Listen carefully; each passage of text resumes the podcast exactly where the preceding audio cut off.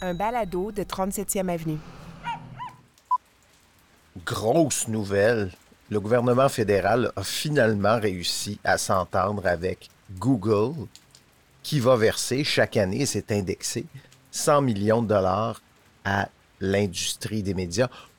Les modalités, on ne les connaît pas encore exactement. Donc ça reste à voir, les détails restent à voir, mais bon, quand même, c'est un début. C'est pas mal ce qui se dit actuellement.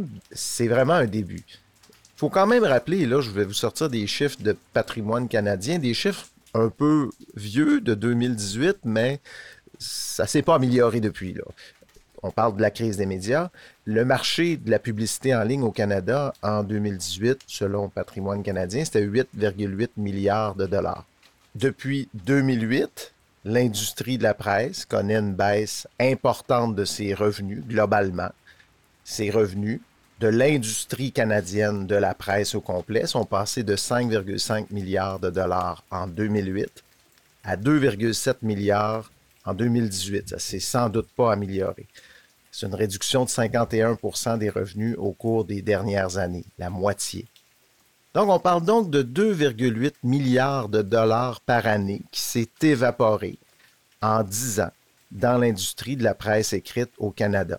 Ça a causé pratiquement un changement de paradigme dans cette industrie, des fermetures de journaux locaux à profusion, des compressions dans les salles de presse. On a transformé le modèle d'affaires de plusieurs journaux. La presse est devenue un OBNL. Le devoir maintenant, depuis quelque temps, peut émettre des reçus de dons de charité si vous donnez au devoir. Les coops de l'info, un modèle coopératif qui n'existait pas avant, des entreprises lucratives sont devenues donc des entreprises qui ne sont pas basées sur le profit. Ça, c'est le changement de paradigme qui s'est fait et qui va se poursuivre, j'ai l'impression, dans les prochaines années. 2,8 milliards de dollars de manque à gagner dans cette industrie depuis 10 ans. On vient, avec l'entente de Google, de retourner 100 millions. Notre manque à gagner demeure donc de 2,7 milliards de dollars c'est vraiment un début. Parce que je pense que personne qui, qui s'imagine que cette entente-là avec Google va vraiment changer des choses de façon mesurable. Je veux dire, oui, il va y avoir des médias qui vont pouvoir respirer un peu plus, euh, des emplois qui seront peut-être pas coupés, mais il reste que l'industrie de la presse écrite a un lourd problème structurel et je suis pas sûr que suis pas sûr que le 100 millions de, de, Google, même s'il revient chaque année, même s'il est indexé, va véritablement changer quoi que ce soit. C'est le début d'une lutte. Mais en ce qui me concerne, en tout cas, ça me conforte dans le projet qu'on est en train d'élaborer le projet de nouvelle place de médias social québécois. Ça fait un mois le dernier épisode et s'est passé quand même beaucoup de choses dans notre petit groupe. En fait, notre groupe est parti de trois instigateurs, de trois initiateurs du projet. On est rendu maintenant une trentaine de gens qui ont levé la main. Je ne sais pas si vous vous souvenez, au dernier épisode, je vous disais qu'on allait ouvrir un peu les vannes. On, on, invitait des gens à lever la main, à collaborer à ce projet-là. Il y en a plusieurs qui se sont euh, manifestés. On est maintenant une trentaine de gens qui viennent de toutes sortes de milieux qui ont commencé à, collaborer. On n'a pas fait grand-chose pour l'instant. On s'est rencontrés, on a brisé la glace, on a rencontré qui étaient ces gens-là. Et ce qui est intéressant, c'est qu'autour de la table, de cette table qui s'est élargie, il y a euh, des gens qui ont commencé à dire, je, ne pense pas qu'on est juste en train de faire une plateforme, je pense qu'on est en train de faire aussi une prise de conscience. Ce serait important que l'industrie des médias, au sens large, fasse comme une sorte de prise en main, à réfléchir à son avenir, à comment est-ce qu'on peut se prendre en main comme industrie. Parce qu'actuellement, comme industrie, on est essentiellement dans la posture du pigeon qui attend les miettes de pain de quelqu'un assis sur un banc de parc. C'est le fun. On se bouscule un peu pour avoir un peu plus de miettes que les autres on se dit, bon, on va en profiter. Les miettes sont là, on va les prendre. On, profitons-en pendant qu'elles sont là parce qu'on ne sait pas quand est-ce que les prochaines miettes vont se présenter. Ben, moi, j'ai l'impression qu'éventuellement, quelques-uns de ces pigeons un peu plus visionnaires auront peut-être l'idée de proposer d'essayer de s'arranger pour savoir comment on fait ça, du pain. Mettons, pour arrêter d'attendre des miettes. Ce serait mon idée. Peut-être que ces pigeons-là pourraient même envisager ou caresser le rêve de se partir une boulangerie. Bien sûr, il y a beaucoup de pigeons qui vont dire non, non, non, non, c'est impossible, c'est boulangerie. C'est irréaliste. On peut pas, on n'est pas assez intelligent pour faire une boulangerie, nous autres, voyons, on est des pigeons. Et effectivement, les pigeons sont pas assez intelligents pour espérer eux-mêmes faire autre chose que ramasser des miettes. la bonne nouvelle, c'est qu'on n'est pas des pigeons. Dans les dernières semaines, dans ce groupe qui s'est élargi autour de cette idée de nouvelle place, j'ai rencontré des gens vraiment brillants, des gens qui ont des années d'expérience dans l'industrie des médias, des pionniers du web au Québec, des gens aussi qui ont créé des coopératives dans d'autres domaines, qui ont mené ce genre de projet-là, qui ont rassemblé des gens, qui ont lancé des projets numériques novateurs, certains qui ont même été euh, aux, premières loges du développement des géants numériques, des chercheurs universitaires qui étudient ces questions-là depuis des années, et aussi des gens d'affaires capables de formuler une vision, d'en arriver à établir des objectifs, de rassembler les ressources pour concrétiser ces objectifs-là. Alors, tous ces gens-là, on est une trentaine, ont levé la main, et pas mal tout le monde s'entend pour dire que la tâche est colossale, est énorme. Mais je suis enthousiasmé de voir ceux qui ont, qui ont levé la main, des gens qui y croient. Il faut commencer par ça. Et j'ai beaucoup entendu dire de toutes sortes de façons ces deux dernières semaines dans les rencontres que j'ai eues avec ces personnes-là quand que bientôt, dans les prochains mois, l'industrie des médias d'ici euh, les, et les gens en général qui créent des contenus, qui racontent notre monde, qui l'animent, qui propagent notre culture, j'ai entendu des voix qui disent faudrait travailler ensemble. Effectivement, je ne suis pas intéressé à ce que les règles qui régissent mon industrie, qui régissent mon quotidien professionnel, viennent de quelque part en Californie. Je ne suis pas intéressé à envoyer mes données personnelles à un serveur en Chine. Pas excité par ça du tout je ne suis pas intéressé à investir des efforts de mon temps, de mes données, de mon talent au profit d'une plateforme actuellement, d'ailleurs une plateforme Meta, qui est actuellement poursuivie par 42 États américains parce qu'on considère que Facebook ou Instagram nuit à la santé mentale de la jeunesse. C'est un procès, je ne sais pas si vous en avez entendu parler, c'est majeur. Et on compare ce procès-là à ceux qui ont été intentés il y a des années contre les grandes sociétés de tabac. Le tabac, bon, ça tue plus concrètement. je, je suis d'accord avec vous, j'en conviens. Facebook, plus sournois.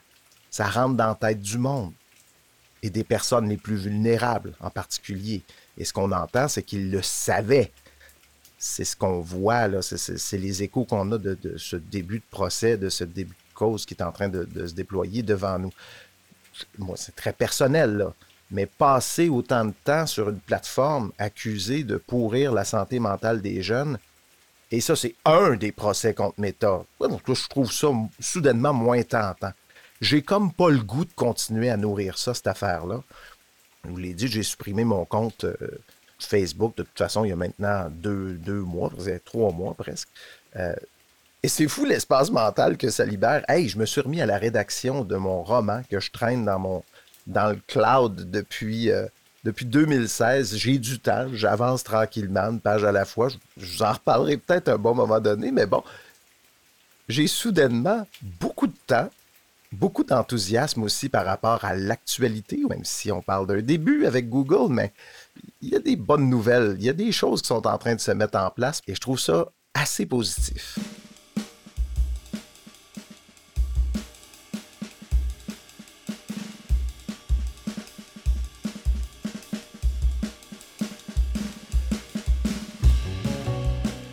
Allô Steve Prou, micro du balado La Nouvelle Place, le balado qui documente l'élaboration, la création, la mise au monde de ce qui pourrait devenir un nouveau média social.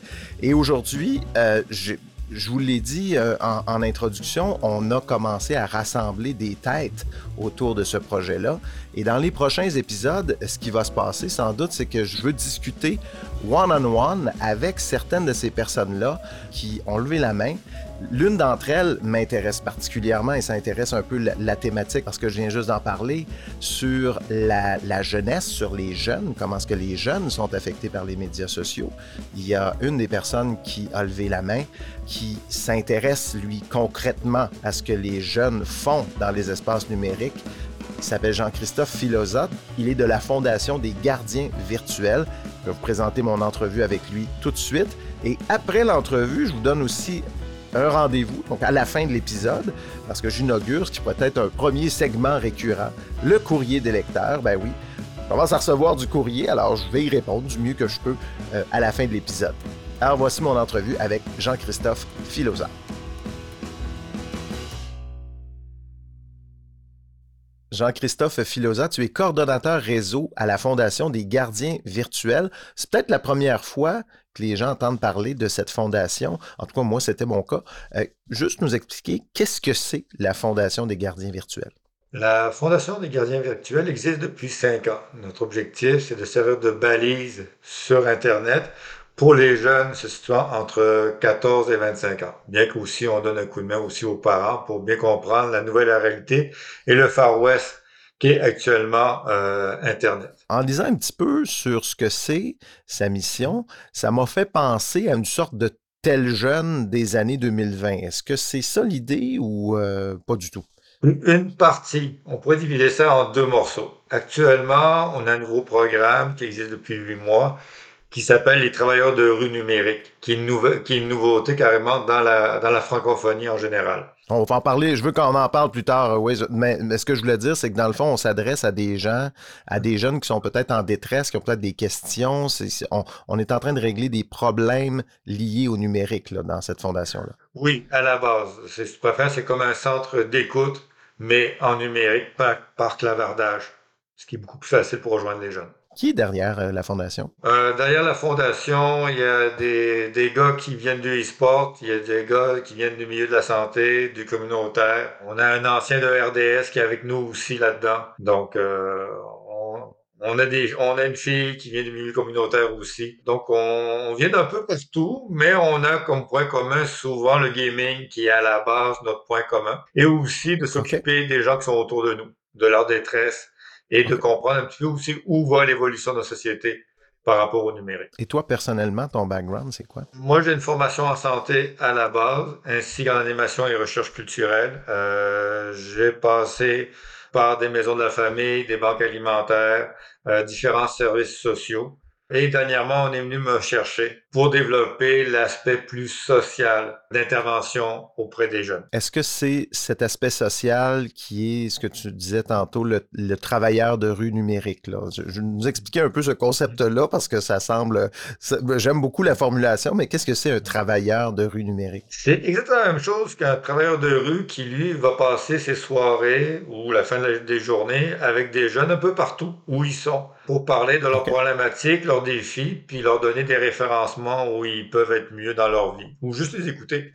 Donc, sauf que nous, on a transféré ça, on a contacté une quarantaine de streamers, donc c'est des gens qui diffusent sur une plateforme qui s'appelle Twitch, pour l'instant.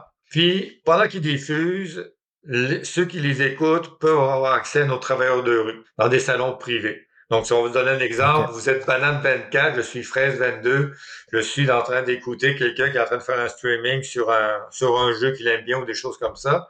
Puis, tout à coup, je vois passer dans une fenêtre à droite une salle de discussion si vous préférez. Si tu as besoin d'aide, tu as besoin de parler, tu peux parler avec un des travailleurs de rue numérique qui est présent. Donc, tu tombes dans un salon privé et en clavardage, tu peux parler avec la personne qui va faire de l'écoute active avec toi et après, va pouvoir faire un référencement, peu importe la région du Québec ou dernièrement du Nouveau-Brunswick où, où, la personne est située. Là, c'est concret. Là. Je ça existe. Oh, Il y a déjà des interventions qui ont été faites dans Twitch, dans différents jeux. Quelle est la réponse? Qu'est-ce que, qu'est-ce que les jeunes disent? Est-ce que les jeunes participent? Qu'est-ce, que, qu'est-ce qui ressort de tout ah, ça? Ben, écoutez, je vais vous donner un exemple très simple. À la base, on pensait être ouvert à peine euh, quatre soirs semaine avec deux intervenants. J'ai déjà quatre intervenants chaque soir, sept soirs semaine. Puis ça, ça fait ah, à peine six mois là, qu'on, est ouvert. Donc, euh, puis encore là, parfois il y a des fois où on rush en termes d'intervention parce qu'il y a une forte demande de la part des jeunes. C'est quoi l'intervention en tant que telle? Qu'est-ce qu'on qu'est-ce qu'on dit? Parce que là, ils sont en train de jouer, ils sont en train de regarder quelqu'un en train de jouer à je ne sais trop. Et là, il y a une fenêtre qui arrive qui dit As-tu besoin de parler? Est-ce qu'on les cible? Est-ce qu'on dit bon, ce jeune-là est peut-être en détresse ou comment est-ce qu'on fait? Non, à la base, c'est le jeune lui-même qui doit nous interpeller. Bien que dans les discussions, parfois les streamers nous font remarquer, ou les modérateurs qui travaillent avec eux, que certains jeunes ont des discours un peu difficiles ou un peu complexes, euh, qu'on ressent une certaine détresse, ou là, on peut envoyer un message. Si tu as besoin de parler, on est là. On n'insiste jamais. C'est toujours très ouvert à ce niveau-là. Donc, à partir du moment où le jeune rentre en communication avec nous, on établit un lien de confiance de base comme n'importe quel intervenant. Une fois que cela est établi, on voit un petit peu les problématiques, les ressources auxquelles il peut avoir accès, ou juste renforcer de façon positive ses propres capacités. Il y a ça aussi. Il faut pas oublier, les jeunes ont beaucoup de force. Il faut parfois juste une phrase pour faire la différence dans une vie. Ce que je trouve intéressant dans cette initiative-là, c'est qu'on parle beaucoup dans les médias de, des problèmes des médias sociaux, surtout pour les jeunes filles. On parle beaucoup de l'image de soi, de bon la pression sur Instagram. Il y a un procès actuellement d'ailleurs aux États-Unis énorme euh, autour de cette question-là, mais j'ai l'impression que les gardiens virtuels, ont, notre cible est un peu plus les gars. Est-ce que je me trompe? On parle de jeux vidéo. Euh, on, est pas mal dans les gars, là. Oui, mais en même temps, quand je suis rentré sur place, je voulais pas juste avoir des gamers ou des gamers. Donc, je suis allé chercher des streamers. J'en ai un, c'est un historien. Il y a 10 000 personnes qui l'écoutent. Donc, on s'entend que là-dedans, il y a des filles. J'ai beaucoup de filles aussi qui nous interpellent. Je vous dirais qu'on a peut-être 30% de notre clientèle qui nous interpelle, qui sont au féminin ou s'identifier elles. Mais il y a, y a, quand même une bonne base de gamers. C'est un, domaine, honnêtement, que je ne connais pas du tout. C'est quoi leur problème, les gamers? Hormis, c'est la, la dépendance aux jeux vidéo? C'est quoi les, les, euh, les, enjeux qu'on a avec ça? Un gamer, c'est un être humain normal à la base. Donc, ce qu'on va retrouver, c'est ce qu'on retrouve dans les centres d'écoute du Québec en général. C'est de la détresse euh, psychologique, c'est de la solitude. On est aussi dans une nouvelle réalité actuellement avec l'économie qui change il y a beaucoup de jeunes qui ont eu du stress par rapport à leur argent, leur capacité de payer leur loyer. Ils ont besoin d'en parler aussi. On est dans une nouvelle donne sociale, donc c'est important aussi d'être à l'écoute de ça. Donc, c'est des problèmes plus larges que simplement les problèmes liés euh, au, à la cyberdépendance, par exemple. Ça peut être des problèmes personnels. Seulement, les gardiens virtuels vont être capables d'aller rejoindre ces gens-là là où ils sont, essentiellement. C'est ce qu'on L'avantage que, nous, on a, c'est qu'on est en amont de la situation actuelle. Nous, on travaille en collaboration avec des tels jeunes, tels aides, suicide.ca. Euh, dernièrement, on a reçu le méritage de l'année pour la prévention du suicide du Québec. Donc, on travaille avec suicide.ca aussi. Mais l'avantage qu'on a, c'est que nous, on est là souvent avant la crise, avant qu'ils hmm. prennent le téléphone puis qu'ils appellent quelqu'un. Donc, souvent, nous, on est en désamorçage de situation ou en compréhension avec la personne qu'il y a des solutions qui existent avant que ça devienne trop gros. Je comprends. C'est un peu rassurant aussi pour moi. Je, suis un parent. Je sais que mes deux filles, j'ai deux filles, une pré-ado, une ado, sont dans les espaces numériques euh, souvent.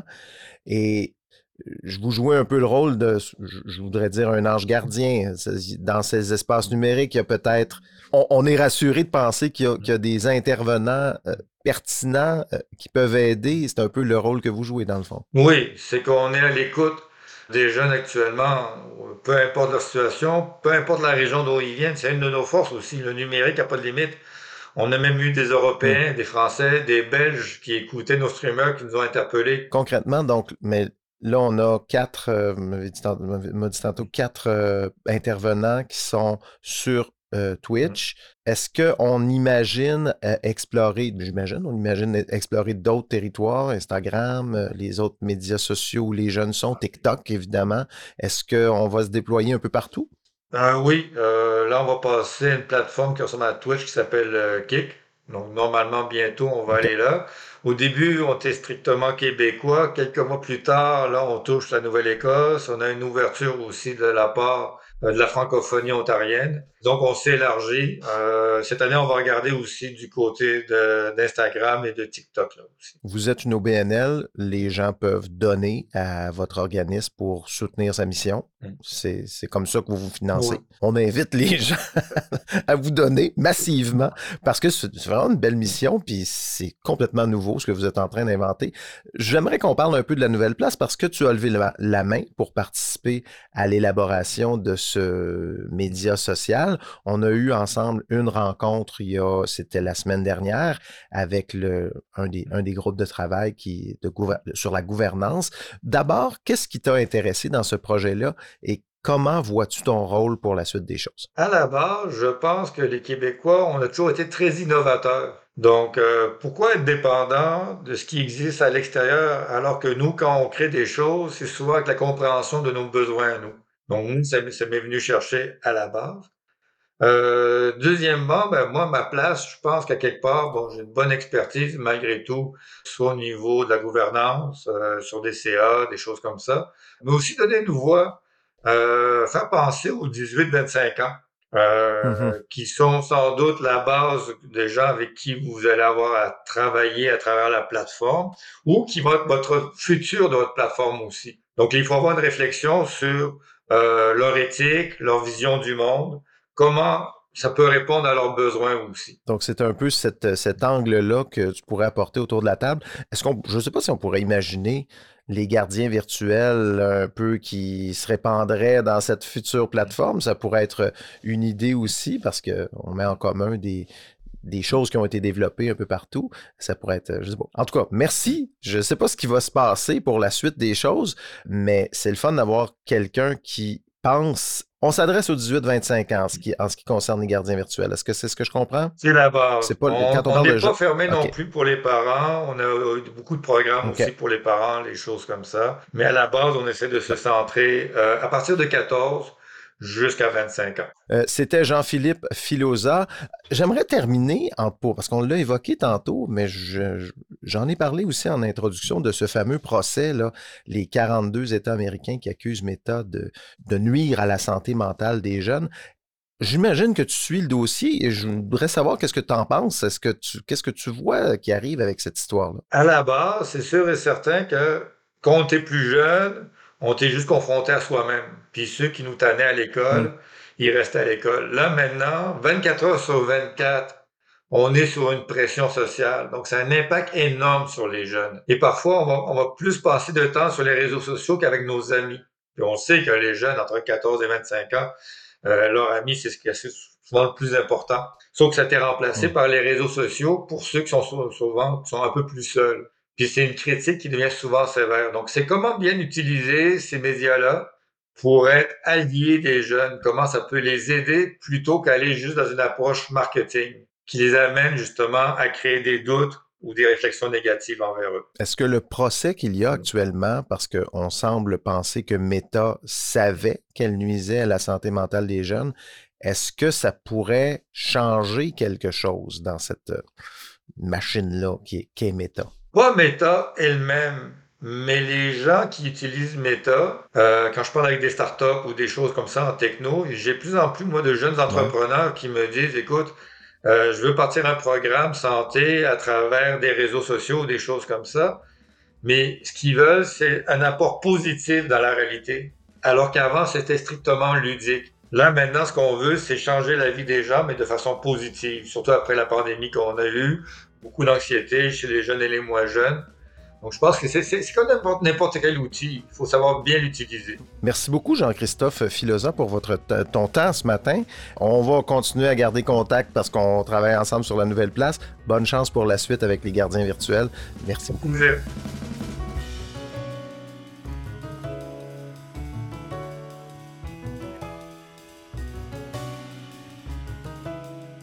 Bon, voilà, alors bah, inaugurons ce premier courrier des lecteurs. D'ailleurs, si vous avez envie de, commenter ce projet, de commenter ce balado, le travail qu'on est en train de faire, donner des idées, peu importe, je vous invite à le faire. Vous pouvez aller sur nouvelleplace.ca, il y a un lien quelque part pour m'écrire. ou vous m'écrivez tout simplement à info à.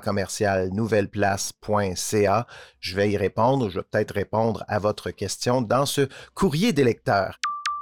Alors, c'est un courrier que j'ai reçu euh, via LinkedIn par Yves qui se lit comme suit.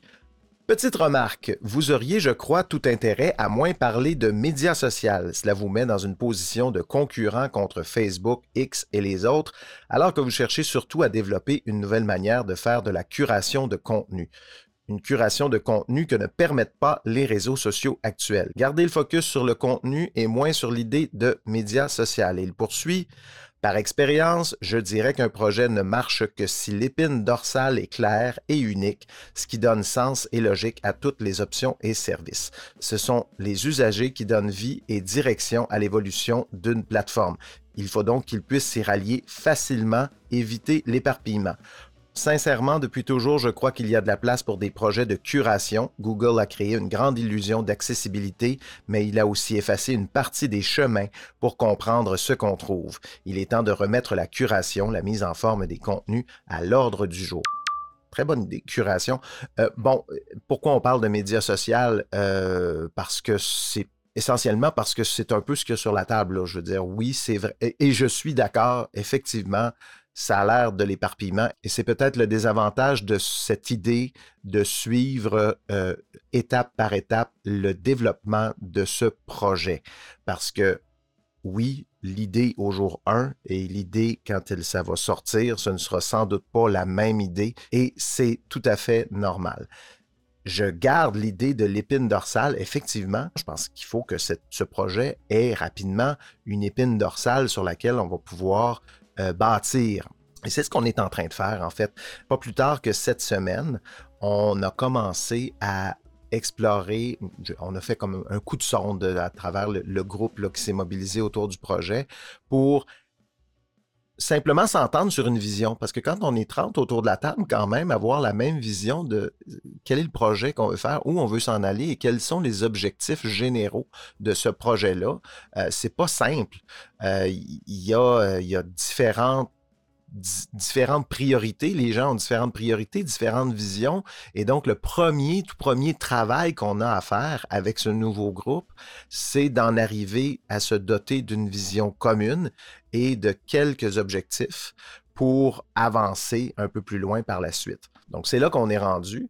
Alors, euh, oui, effectivement, tout ceci peut avoir l'air un peu euh, flottant pour l'instant. Ça l'est complètement parce que moi-même, je ne sais pas à quoi va ressembler ce média social. Je ne pense pas que ce soit en tout cas, ce que j'ai dans les discussions actuellement, euh, c'est pas non plus simplement une plateforme de curation de contenu.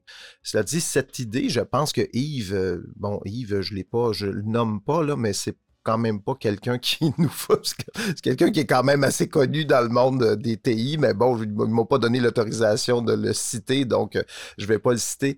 Mais, euh, mais j'aimerais sans doute l'inviter dans un prochain épisode pour discuter de justement de ses idées, de qu'est-ce qu'il entend par remettre la curation de contenu à l'ordre du jour, puis c'est sa vision de ça.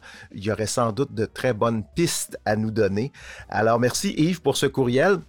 On va continuer à parler de médias sociaux parce que c'est juste la façon la plus simple d'en parler, mais effectivement, ça se peut que ça ne soit pas exactement ce que les gens ont en tête d'un média social. Et je suis pas sûr que c'est non plus un concurrent de Facebook. C'est une alternative et on verra ce que ça donnera.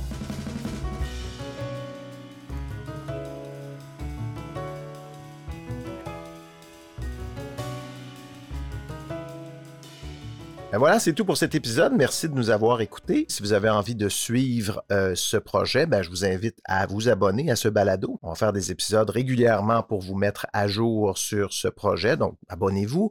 Il y a aussi, vous pouvez aussi vous abonner à l'infolettre. Là, je fais un petit bout que j'en ai pas envoyé, mais je vais en, je préparer une là, euh, pour euh, tenir tout le monde à jour de, des prochaines étapes et de ce qui s'en vient. On se rend sur nouvelleplace.ca pour s'abonner à l'infolettre. Mon nom est Steve Prou. Le balado La Nouvelle Place est une production de l'agence 37e Avenue et je vous donne rendez-vous pour le prochain épisode.